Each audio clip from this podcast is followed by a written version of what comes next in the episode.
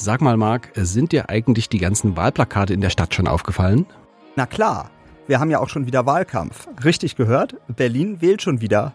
Und seit Anfang Januar dürfen die Parteien auch wieder Plakate kleben.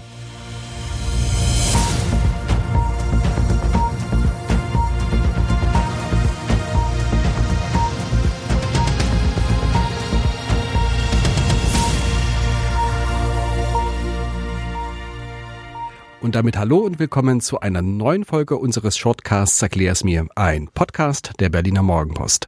Mein Name ist Jörg Krauthöfer und mir gegenüber steht heute mein Kollege Marc Hofmann und unser Thema ist die Wiederholungswahl zum Bundestag. Marc, was ist los? Gute Frage. Nach dem Wahlchaos 2021 hat das Bundesverfassungsgericht jetzt entschieden, dass die Bundestagswahl in Berlin wiederholt werden muss, wenn auch nur zum Teil. Haben wir nicht im vergangenen Jahr schon gewählt? Ja, aber da ging es um das Berliner Abgeordnetenhaus und die Bezirksverordnetenversammlung. Die Wahlen hatten am selben Tag im September vor gut zwei Jahren stattgefunden und mussten dann nach einem Urteil des Landesverfassungsgerichts sogar komplett wiederholt werden. Was bedeutet die Wahl jetzt für die Stadt? Auf jeden Fall wieder viel Arbeit. Neu gewählt werden muss nämlich in 455 von 2256 Wahlbezirken.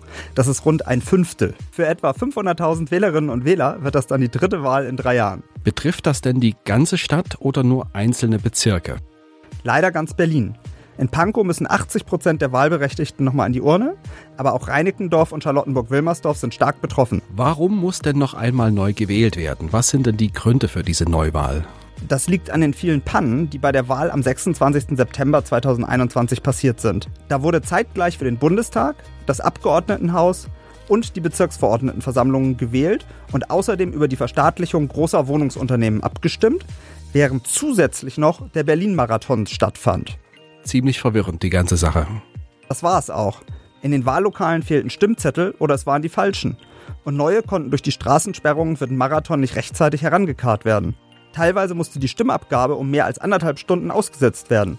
Weil sich dadurch lange Schlangen bildeten, wurde an einigen Wahllokalen sogar noch nach 18 Uhr abgestimmt. Kann die Wiederholungswahl noch etwas verändern? Ja, zumindest zum Teil. Die Mehrheitsverhältnisse im Bundestag sind zwar durch die 29 Berliner Abgeordneten nicht in Gefahr, einzelne Mandate aber schon. Was heißt das genau? Also einmal könnte es in einigen Wahlbezirken ziemlich enge Rennen zwischen den Kandidaten geben. Da ist echt nicht gesagt, dass wieder dieselben Personen gewinnen. Außerdem wird mit einer niedrigeren Wahlbeteiligung gerechnet. Dadurch könnten Mandate für Berlin wegfallen.